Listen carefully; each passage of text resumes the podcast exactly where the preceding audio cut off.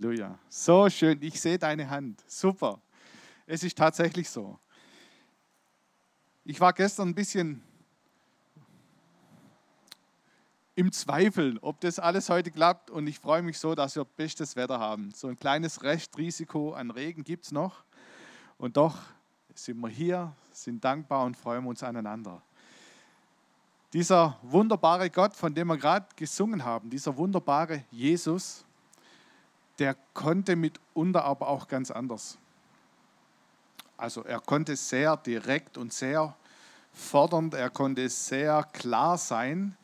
Und ich habe heute einen Text für uns aus Lukas 9, der in gewisser Weise unter der Überschrift Entschiedenheit der Nachfolge sowas von glasklar ist, wo Jesus Menschen nicht nur in dieser wunderbar fürsorglichen, liebevollen Art begegnet. Und da möchten wir ein bisschen miteinander entlang gehen. Ich lese einfach die Verse kurz vor. Und zwar Lukas 9, 57 bis 62 unter der Überschrift Nachfolge duldet keinen Aufschub. Während Jesus mit seinen Jüngern unterwegs war, wurde er von einem Mann angesprochen. Ich will mit dir gehen, ganz gleich wohin. Jesus antwortete ihm, die Füchse haben ihren Bau und die Vögel ihre Nester, aber der Menschensohn hat keinen Platz, an dem er sich ausruhen kann. Einen anderen forderte Jesus auf, komm, folge mir nach. Er erwiderte, ja Herr, aber vorher lass mich noch nach Hause gehen und meinen Vater bestatten. Da antwortete Jesus, überlass es den Toten, ihre Toten zu begraben. Du aber sollst dich auf den Weg machen und die Botschaft von Gottes Reich verkünden. Wieder ein anderer sagte zu Jesus, ich will mit dir kommen, Herr. Erlaub mir aber, mich vorher noch von meiner Familie zu verabschieden. Ihm antwortete Jesus, wer beim Pflügen nach hinten schaut, den kann Gott in seinem Reich nicht brauchen. Bis hierher. Jesus, ich danke dir für dein Wort und ich möchte dich bitten, dass du es uns aufschließt, dass du es uns lebendig machst, dass es unsere Herzen und unsere innere Regung erreicht und wir spüren, wie du es meinst. Amen. In unserer kleinen Sommerpredigtserie Begegnungen mit Jesus lesen wir hier von drei Personen sehr knapp, nur sehr kompakt in ein paar Versen. Und obwohl sie eine ganz andere Begegnung hatten mit Jesus, ist es extrem spannend. Zum Hintergrund noch einmal, es war die Zeit, wo Jesus bereits das Ziel Jerusalem hatte. Er war bereits unterwegs dahin und er hat den Jüngern bereits angekündigt, was passieren wird. Sie waren eigentlich so richtig auf dem Höhepunkt des Wirkens von Jesus. Er tat Zeichen und Wunder, er heilte die Kranken, er war überall, lehrte in den Synagogen, auf den öffentlichen Plätzen und kürzlich war die Begegnung mit Zachäus Jesus hat die zwölf Jünger ausgesendet und ihnen Vollmacht gegeben zu wirken. Und die Kunde von Jesus erreichte alle. Selbst Herodes hat von ihm gehört und hat gesagt, Mensch, diesen Johannes habe ich enthaupten lassen und jetzt kommt da wieder einer. Wer ist der Jesus? Selbst Herodes wollte ihn kennenlernen. Die Jünger waren Zeugen der Speisung der 5000 und erlebten jeden Tag, wie Jesus übernatürliche Dinge tut. Und einmal hat Jesus in die Runde gefragt, was glaubt ihr denn, wer ich denn bin? Und Petrus sagte in Vers 20, lesen wir das, du bist der Messias, der von Gott versprochene Retter. Und Jesus sagte ihnen sehr deutlich, was ihm bevorsteht, diese Reise nach Jerusalem, was auch dort passieren wird. Petrus, Johannes und Jakobus waren Zeugen auf dem Berg der Verklärung, muss man sich vorstellen. Sie gingen mit mit Jesus und dann kam Mose und Elia und sie sprachen mit Jesus. Hammer, oder? Also das war schon ganz speziell. Sie durften dabei sein und dachten, das ist großartig, grandios, was da passiert. Jesus treibt Dämonen aus, er heilt Kranke und man kann schon sagen, es war eine unfassbare Zeit des Wirkens der Kraft Gottes. Ich glaube, es war nie mehr so real spürbar, was Jesus für eine Kraft und Vollmacht hatte. Alle staunten, alle waren tief beeindruckt, sie waren begeistert. Wenn er die Straße entlang ging, dann standen die Leute an der Straße und wollten ihn sehen und ihm zuwinken, wollten nah an ihn rankommen. Die Gefolgschaft um Jesus rum, die wuchs täglich. Und selbst seine engsten Jünger hatten, glaube ich, ganz andere Pläne. Sie dachten an den triumphalen Einzug in Jerusalem, vielleicht daran, wie sie größere Plätze organisieren können, was sie alles noch vorhaben, was alles kommen wird, damit Jesus diesen Platz als Meister, als König tatsächlich einnehmen kann. Die Schar der Fans wuchs unaufhörlich. Heute würde man sagen, da kamen tausende von Klicks drauf. Der Jesus hat die Massen begeistert. Er ging sowas von steilst viral, es war nicht zu fassen.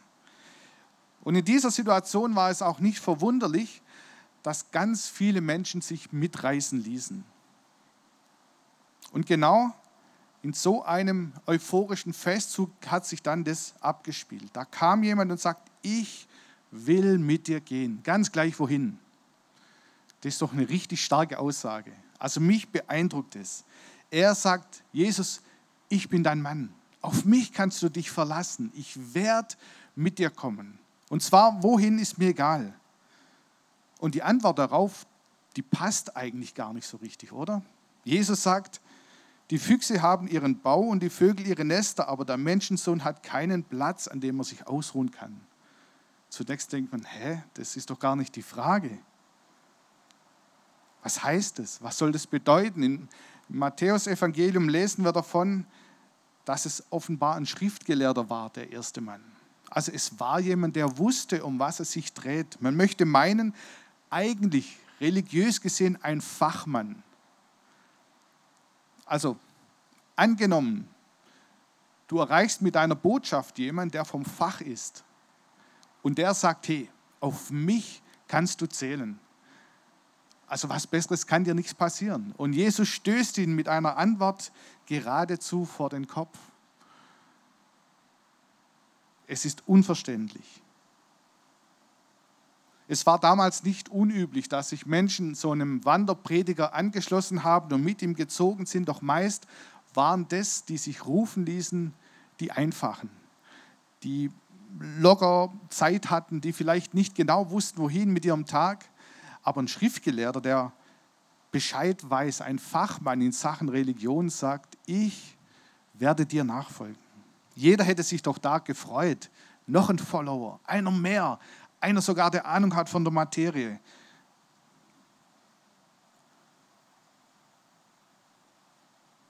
Jesus sagt, ich habe keinen Ruheplatz.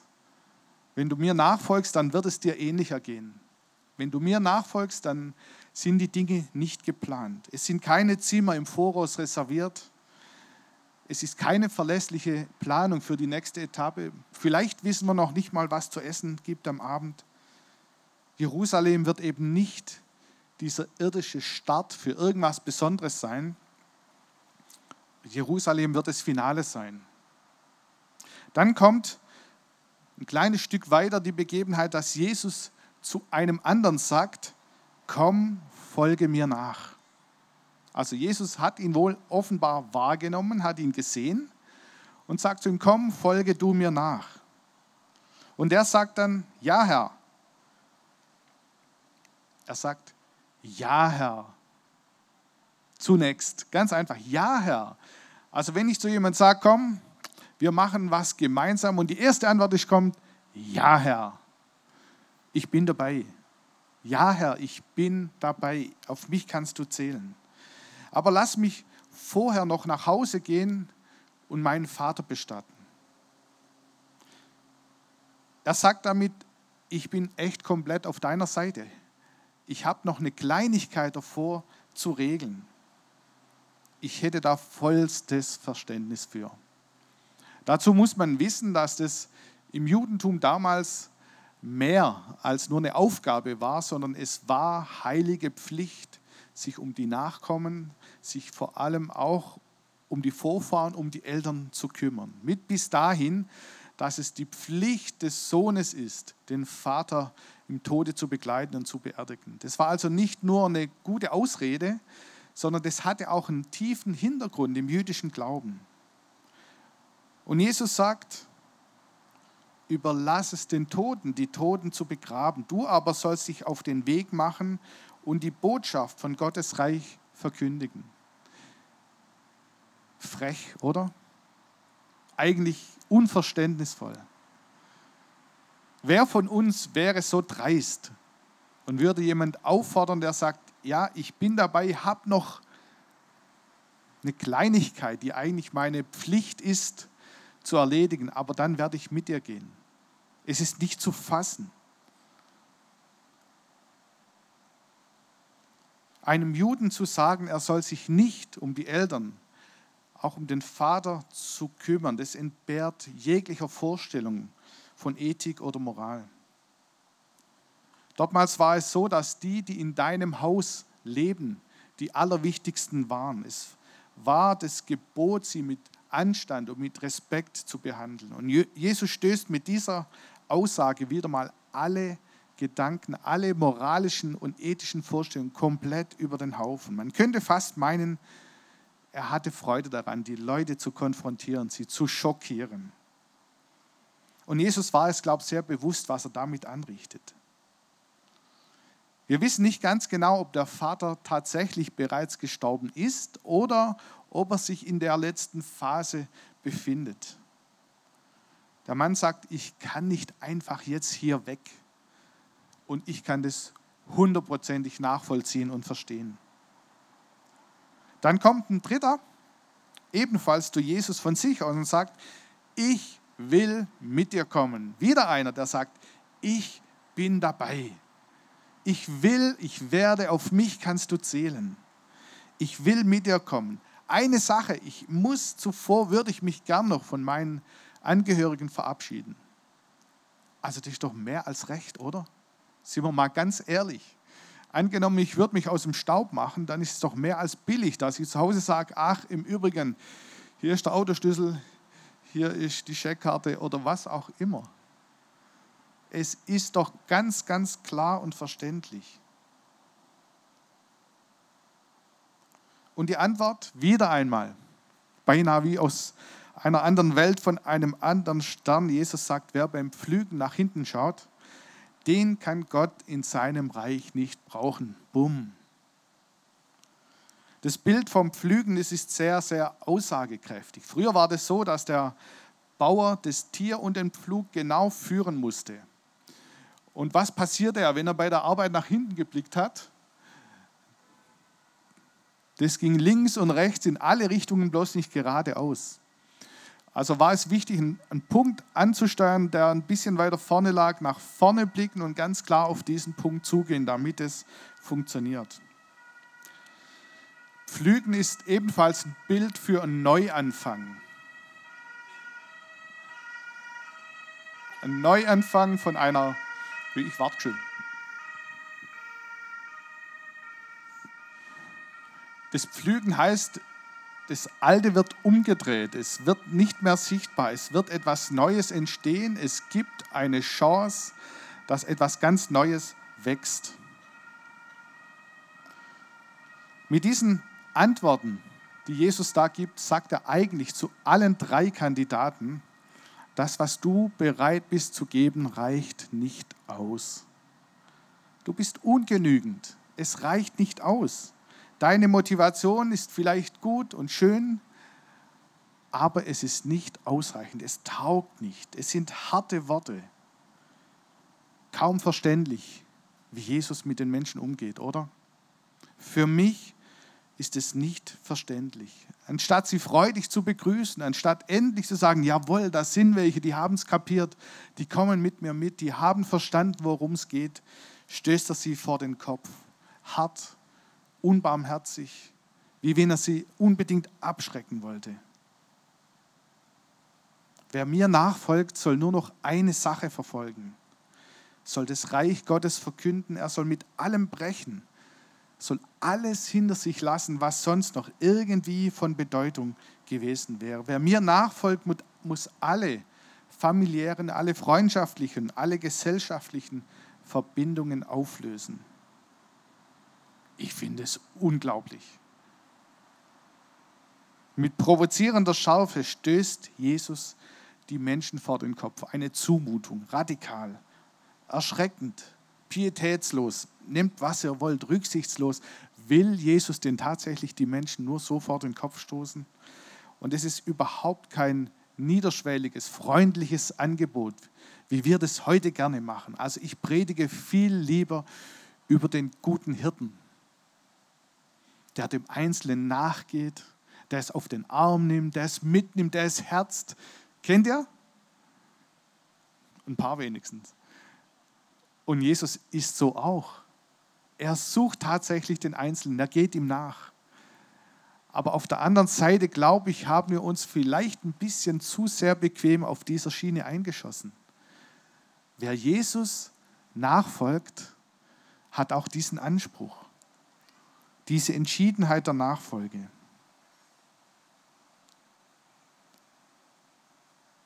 Wir reden lieber vom Barmherzigen, vom Liebevollen, vom Gnädigen, vom Ewigtreuen. Und das ist auch gut so, so ist er auch.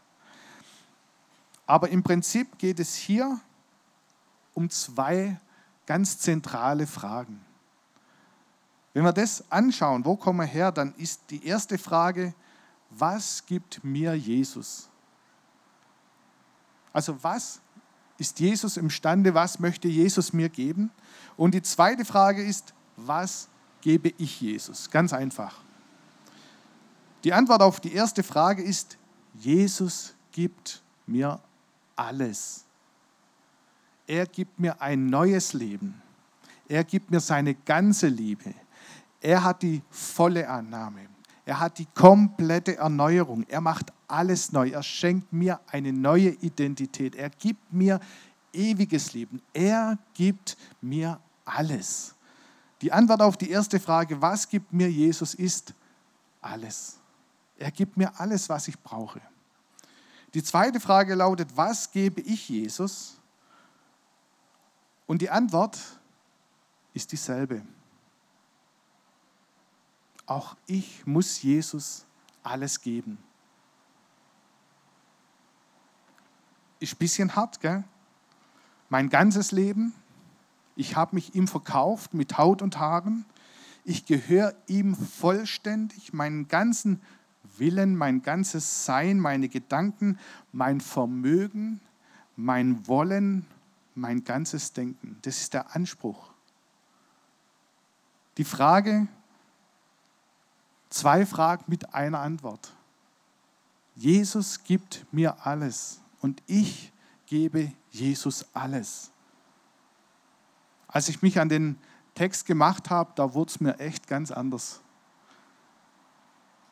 Ganz einfach, weil wir das nicht einfach so mal locker flockig beantworten. Wir singen das gern, sind gute Lieder, aber im praktischen Alltag sieht es anders aus. Mir geht es da wie dem Kandidaten 1, der sagt, ich bin voll dabei, auf mich kannst du zählen. Jawohl, ich gehe mit, wohin es auch immer gehen soll. Und das sage ich gern, vielleicht sonntags oder wenn es mir gut geht, wenn die Sonne scheint, wenn ich Grund zum Jubeln habe, dann sage ich das. Aber das kostet auch einen Preis. Es geht nicht ohne. Das könnten Nachteile mit sich bringen. Das ist vielleicht kein bequemes Leben. Kein gemachtes Bett, kein Eigenheim, kein schöner Garten, vielleicht Unverständnis von anderen, weniger Geld, sich nicht alles leisten können, womöglich sich hinten anstellen müssen, kein Applaus, Verzicht üben. Das sind Dinge, die schmecken mir ehrlich gesagt nicht besonders. Sage ich ja gut, wenn es denn sein muss, aber eigentlich, mir schmeckt es nicht unbedingt. Der Kandidat 2 sagt, ich habe eine Pflicht, ich kümmere mich ja um etwas. Und es ist sehr, sehr gut, sich um die Dinge zu kümmern. Wir können nicht einfach davon zu, und auf und davon. Verantwortlich zu sein für sein Haus ist etwas Gutes. Für die Familie da zu sein, ist richtig. Jesus sagte auch nicht, dass das schlecht wäre. Nur was er sagt, du sollst tun, was ich dich heiße. Er sagt, ich habe einen Auftrag für dich. Man nimmt an, dass diese Person eine Person war, die schon im erweiterten Kreis der Jünger war. Also die war voraussichtlich nicht das erste Mal in der Begegnung mit Jesus. Und zu ihm sagt er, ich habe einen Auftrag für dich. Ich heiße dich, etwas zu tun. Verkündige du die Botschaft vom Reich Gottes. Und mich hat es ganz neu auch angesprochen, zu fragen, was tue ich denn alles, was ich nicht geheißen wurde? Was mache ich alles so nebenher in meinem Leben? Was sind Dinge und vor allem aus welchem Grund mache ich es? Vielleicht mache ich es gefallenhalber, dem anderen zu dienen, sagt Jesus ja auch, ist was Gutes. Vielleicht mache ich Dinge auch, um mich danach besser zu fühlen. Es gibt mir was. Ich will niemanden enttäuschen oder im Stich lassen. Oder ich mache es, weil man es eben von mir erwartet oder weil ich es schon immer gemacht habe. Ich bekomme Anerkennung und Lob, wenn ich das tue. Und weil ich mich auch ein bisschen wertvoll und wichtig fühle, wenn andere sagen, das hast du gut gemacht. Auch das sind Dinge, die mir nicht fremd sind. Jesus sagt, tu, du, was ich dich geheißen habe. Und wir tun viele Dinge, vielleicht auch manchmal seltsame Dinge. Tun wir das, was Jesus uns geheißen hat? Geht es um Gottes Sache in deinem Leben? Tun wir das, was er sagt, uns zu tun? Manchmal tun wir für andere etwas, da haben wir manchmal noch Empathie und Mitgefühl, aber wie wenig frage ich tatsächlich, Herr, was ist dein Wille, was ist deine Perspektive, was ist das, was dich beschäftigt?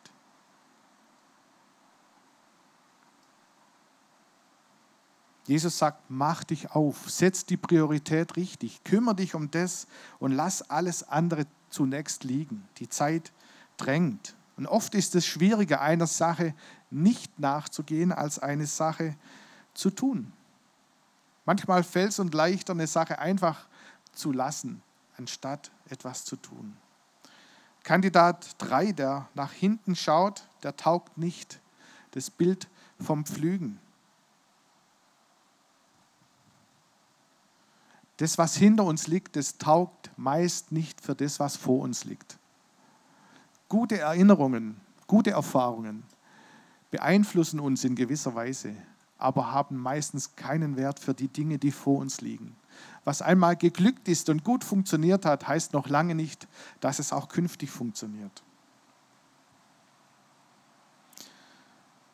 In Vers 23, da sagt Jesus, Danach wandte sich Jesus an alle. Wer mein Jünger sein will, darf nicht mehr sich selbst in den Mittelpunkt stellen, sondern muss sein Kreuz täglich auf sich nehmen und mir nachfolgen.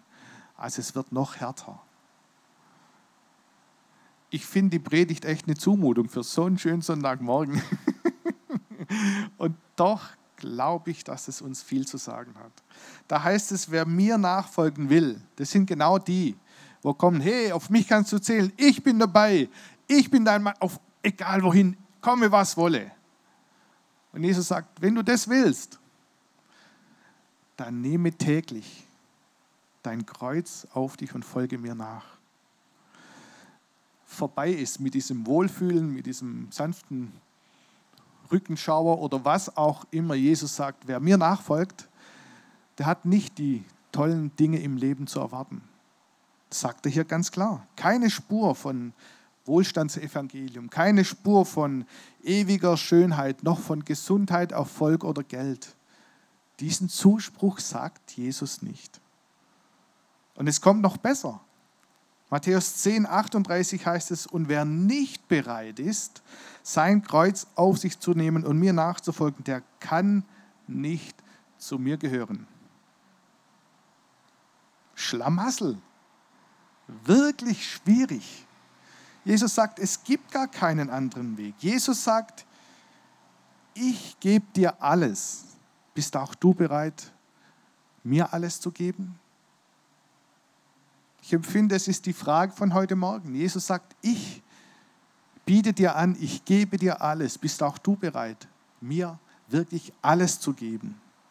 Die Nachfolge ist kein Spaziergang. Der Anspruch von Jesus ist extremst hoch.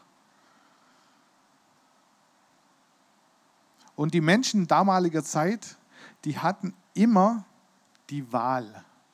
Es wurde ihnen nichts übergestülpt. Wer Jesus dortmals nachgefolgt ist, der war sich bewusst, der wurde oft aus der Hausgemeinschaft ausgestoßen, er hatte keine Familie mehr. Viele haben sich dann wirklich abgewandt, sie mussten ihren eigenen Weg gehen und er hat sich vor die Wahl gestellt. Niemand wurde gezwungen. Jesus sagt, ich gebe dir alles. Willst du mir auch alles geben? Bist du bereit? Die Zeit der halbherzigen Nachfolge, die kann zu Ende gehen. Wie das im Leben dann ganz praktisch aussieht, ist eine ganz andere Frage. Aber es geht hier um diese innere Einstellung, um diese Haltung der radikalen Nachfolge. Kein Kuschelkurs, keine schöne Dinge, kein weichgespültes Evangelium. Als Jesus zu Zachäus sagte, ich muss heute dein Gast sein, hätte Zachäus ja entspannt sagen können, oh, heute ist mir nicht so geschickt. Wäre völlig legitim gewesen. Jesus wäre weitergegangen. Doch Gelegenheiten verstreichen und kommen vielleicht wieder, vielleicht auch nicht, manchmal erst später wieder. Angst und Druck ist jedoch nicht die Lösung, sondern bei Jesus ist es wirklich so, dass dieses liebe Angebot steht, dass er sagt, ich gebe dir alles. Bist du bereit, auch mir alles zu geben? Und wenn du die Stimme vielleicht heute hörst, dieses Fragen von Jesus, bist du bereit, mir alles zu geben? Dann will ich dich ermutigen, da eine Antwort für dich zu finden. Ich möchte noch zwei, drei Dinge am Ende nochmal fokussieren. Tust du, was Gott dich geheißen hat? Bist du in dem, was Gott dir als Auftrag gegeben hat? Oder ist da der Fokus vielleicht verrutscht, ein paar Dinge sich eingeschlichen, eine gewisse Klarheit vermisst? Tust du vielleicht viel, bist extremst beschäftigt und doch nicht fruchtbar? Wo sind die Dinge, die Gott dich geheißen haben, wo du ein ganz kleines bisschen aus dem Fokus verloren hast? Was sind die Beweggründe für dein Handeln? Wen willst du es beweisen? Wen möchtest du beeindrucken? Wenn es dich heute trifft, dann kehr um zu Jesus und sage, ich möchte wieder das tun, was du gesagt hast. Die zweite Frage, wo bist du vielleicht halbherzig oder lau geworden? Wo bist du nicht mehr in dieser ersten Liebe, im ersten Feuer des Geistes? Wo sind Dinge so ganz allmählich verwässert, Gewohnheiten, gar nicht böswillig, sondern wo sind die Dinge einfach kleiner und schmäler und aufs Existenzielle zurückreduziert? Und Jesus lädt dich ein und sagt, wer mir nachfolgen will, der muss bereit sein, alles zu geben. Vielleicht hast du auch diese dringende Einladung heute Morgen so zum ersten Mal tatsächlich bewusst wahrgenommen. Und vielleicht empfindest du, dass Jesus heute vielleicht an dir vorbeizieht und sagt, komm, folge du mir nach. Und du hast die Wahl, diese Antwort zu geben. Das Angebot ist, ich gebe dir alles. Bist auch du bereit, mir alles zu geben? Dann ist heute ein guter Tag bei bestem Wetter, diese Entscheidung zu treffen. Und wir werden im Anschluss vom Gottesdienst hier vorne sein als Mitarbeiter und sehr, sehr gerne für jeden, der das mag, ein Gebet sprechen. Sei so mutig und komm nach vorne. Damit diese Predigt nicht so ganz tragisch endet, obwohl sie wirklich ernst ist, ich empfinde wirklich ein ernstes Rufen Gottes drin, habe ich noch eine ganz ermutigende Bibelstelle aus dem Markus-Evangelium. Auch da die Geschichte davor, da kommt ein junger, reicher Mann zu Jesus und sagt, was muss ich tun? Und Jesus haut ihm wieder mal rechts und links. Er bringt ein Beispiel von einer Nadel und einem Nadelöhr und einem Kamel und sagt, bevor ein Reicher ins Reich Gottes findet, passt er ein Kamel durch ein Nadelöhr. Unfassbar auch hier wieder. Also die Stimmung war mal wieder am Boden, es war unpassend, es war nicht taktvoll, es war zerstören, destruktiv, nenn es wie du es wollst. Und selbst die Jünger kommen dann an die Stelle, dass sie sagen, oh Mann. Und da, so schön, Markus 10, ich lese es vor. Da ergriff Petrus das Wort. Also genau nach dem, was geschehen ist, sagt Petrus, du, wir haben doch alles zurückgelassen und haben uns mit dir auf den Weg gemacht. Also er fragt nach, äh, wie ist denn das? Also du weißt schon, dass wir ja wirklich Haushof, Frau, Kind, egal, Beruf, also wir sind ja schon, also ne, wie ist denn das mit uns? Er fragt danach. Jesus sagte ihm, ich sage euch klar und deutlich, es gibt keinen, der sein Haus oder seine Brüder und Schwestern oder Vater und Mutter, seine Kinder oder seine Felder um meinetwillen und wegen der guten Botschaft Gottes zurückgelassen hat, der das alles nicht hundertfältig zurückerstattet bekommt.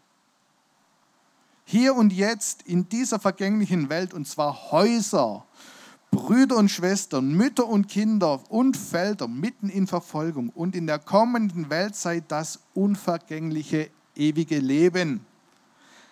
Dabei wird es so sein, viele von denen, die vorn stehen, werden einen Platz in der letzten Reihe bekommen und umgekehrt. Also Jesus sagt, es ist nicht nur ein Preis, sondern es gibt auch diesen Lohn der Nachfolge. Wenn du bereit bist, mir alles zu geben, ich verspreche dir, um meines Namens willen wird niemand Not leiden. Ich gebe dir hundertfältig, also hundert Häuser. Mir reicht eins oder zwei vielleicht oder so. Hundert Autos, keine Ahnung. Aber Jesus sagt, der, wo um meines Namens willen alles aufgibt, der wird alles zurückerstattet bekommen. Und das Allergrößte ist diese Aussicht, der wird ein ewiges Leben von Gott empfangen. Er wird einmal bei ihm sein in Ewigkeit.